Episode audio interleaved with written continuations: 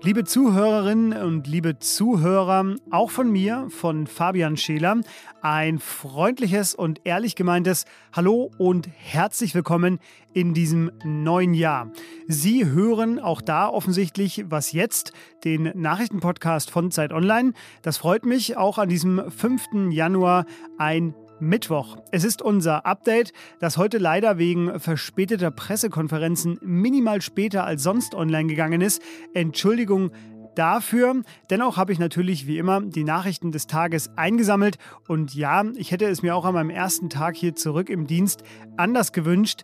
Aber auch heute muss ich hier viel über Corona reden, nämlich über das vorgezogene Treffen der Gesundheitsminister, über das vorgezogene Treffen der Kultusministerin und über den Satz, wir müssen mit dem Virus leben, erzählt anhand des Beispiels Spanien.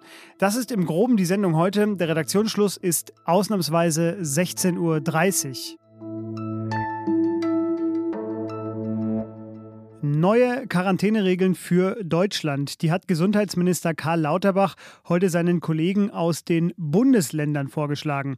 Wer infiziert ist mit Corona oder wer Kontakt hatte mit einem Infizierten, der soll künftig zehn Tage in Quarantäne bleiben müssen. Beendet werden darf diese dann schon nach sieben Tagen mit einem negativen PCR-Test. Es gibt eine Ausnahme für Angehörige der sogenannten kritischen Infrastruktur, also zum Beispiel Krankenpfleger, Ärztinnen oder Polizisten.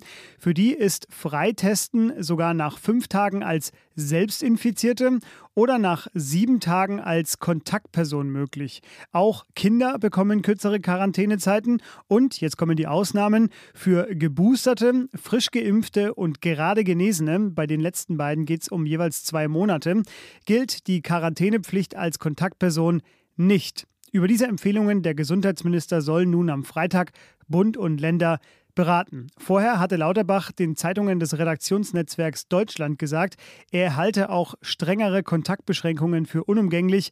Welche das sein sollen, das sagte er allerdings nicht. Auch die Kultusministerkonferenz, kurz KMK, hat mich bis nach 16 Uhr warten lassen, denn sie steht vor einer schwierigen Entscheidung oder Abwägung. Nämlich muss man Kinder und Jugendliche eher vor einer Corona-Infektion schützen und damit wieder vermehrt Distanzunterricht in Schulen anbieten oder leiden die 11 Millionen Schülerinnen und Schüler in Deutschland mehr unter den Schulschließungen als unter dem Virus. Die KMK hat sich heute für Zweiteres ausgesprochen. Trotz Omikron soll der Schulbetrieb in Präsenz weitergehen, solange es geht und bis alle anderen Möglichkeiten ausgeschöpft sind, weil damit nämlich auch unter anderem sichergestellt wird, dass die Eltern der Schülerinnen und Schüler weiterhin ihren Jobs nachgehen können. Aber die Beschlüsse der KMK, die haben erstmal nur empfehlenden Charakter. Bildung ist Ländersache. Was in Deutschland viele erst noch gerade aufziehen sehen, das ist in vielen anderen Ländern längst da. Die Omikron-Welle. Die USA hat heute erstmals über eine Million Neuinfizierte an einem einzigen Tag gemeldet. Und auch andere Länder haben noch bis vor kurzem unvorstellbar hohe Neuinfektionen. In Europa ist das neben Großbritannien und Frankreich vor allem Spanien. Doch dort herrscht kurz vor den Feiertagen, die in Spanien traditionell rund um den 6. Januar gefeiert werden, eine, naja, gewisse Gelassenheit trotz einer Inzidenz von 1350. Wir müssen mit dem Virus leben. Das sagte Spaniens Premierminister Pedro Sánchez und das ist ja vielleicht auch so ein bisschen das Motto für den Rest Europas im Jahr 2022. Und deshalb möchte ich schauen, wie das in Spanien schon aussieht und das erklärt mir jetzt Julia Macher. Sie ist freie Autorin und lebt und arbeitet in Barcelona. Hallo Julia. Hallo. Julia, Spaniens Impfquote ist bekanntlich ja sehr hoch. Über 90 Prozent der über 12-Jährigen sind mindestens doppelt geimpft. Ist das denn der einzige Grund für Spaniens Gelassenheit? Also das ist ein wichtiger Grund, äh, weil es dadurch trotz dieser gigantischen Inzidenzen weniger schwere oder tödlich verlaufende Fälle gibt. In Krankenhäusern äh, sind derzeit sowohl auf den normalen Stationen wie auf den Intensivabteilungen so genauso viele Betten belegt wie während der vierten oder fünften Welle. Epidemiologen, mit denen ich gesprochen habe, die fordern deswegen auch äh, keine scharfen Restriktionen, sondern möchten auf die gleichen Maßnahmen wie bisher setzen. Ein anderer wichtiger Grund ist, dass härtere Restriktionen zurzeit auch einfach nicht machbar wären, also weder politisch noch wirtschaftlich. Äh, und um eben diese Grundversorgung zu gewährleisten, hat Spanien jetzt mitten in dieser Omikron-Welle die Quarantäne sogar verkürzt für Positivfälle von zehn Tagen auf sieben. Dann bist du jetzt mal unsere Zukunft, falls wir in Deutschland irgendwann auch auf dem Level sind, zu sagen, wir leben jetzt mit dem Virus.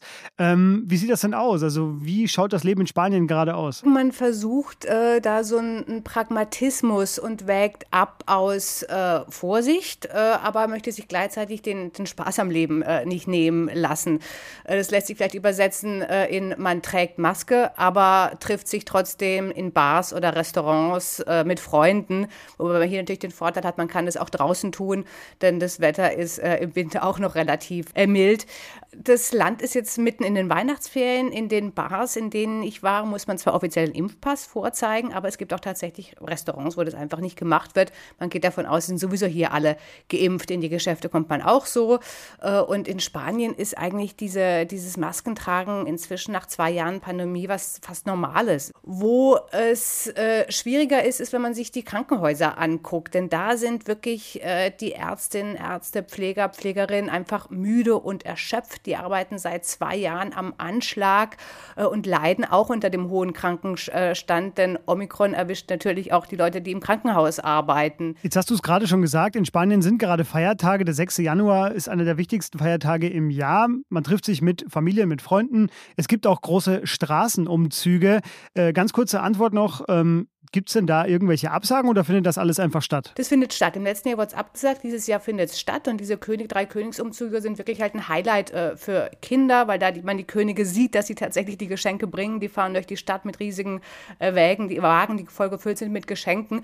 Man hat die allerdings an die Pandemie ein bisschen angepasst. Also in Madrid bekommt man nur mit Platzkarten Zugang zu diesem Umzug. Die waren innerhalb von zwölf Minuten vergriffen. In Valencia warten dann die Könige in der Stierkampfarena und man muss den Impf Impfpass vorzeigen. Und hier in Barcelona gibt es keine Restriktionen. Allerdings werden alle gebeten, Maske zu tragen. Alle Menschen ab sechs, inklusive auch der heiligen drei Könige, die natürlich auch mit Maske kommen. Also das ist so ein Beispiel für den spanischen Pragmatismus.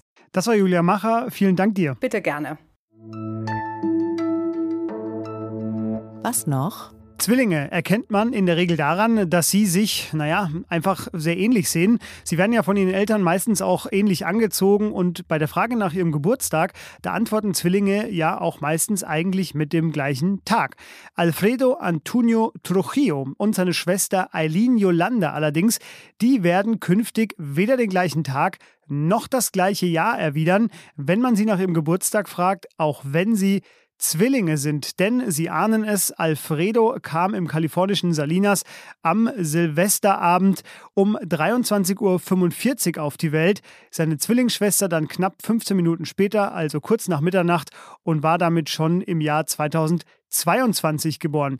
Die Ärzte sagten, die Chance auf Zwillinge, geboren in unterschiedlichen Jahren, die liegt bei ungefähr 1 zu 2 Millionen. Ja, und vielleicht sollten die beiden Kinder später einfach mal Lotto versuchen. Das war sie schon wieder, unsere Update-Sendung. Das ist der Zwilling unserer Morgensendung. Die hören Sie morgen wieder. Nochmal Entschuldigung für die leichte Verzögerung heute, kann ja mal vorkommen. Falls Ihnen sonst etwas sauer aufgestoßen ist, dann gerne an wasjetzt.zeit.de mailen. Dort bekommen wir auch ab und zu Mails äh, dazu, dass Corona einfach zu viel Platz einnimmt bei uns in der Sendung. Und ja, das stimmt. Heute ist da auch leider keine Ausnahme. Ich verspreche Ihnen aber, wir suchen wirklich jeden Tag eigentlich alles ab, um auch mal andere Nachrichten zu bringen. Zurzeit ist es aber wirklich einfach schwer. Bleiben Sie uns trotzdem treu. Bis morgen. Tschüss.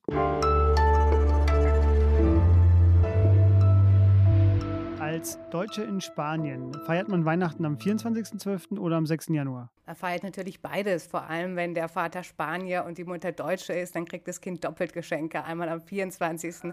und einmal am 6. Januar. Der freut sich natürlich genau über diesen Status.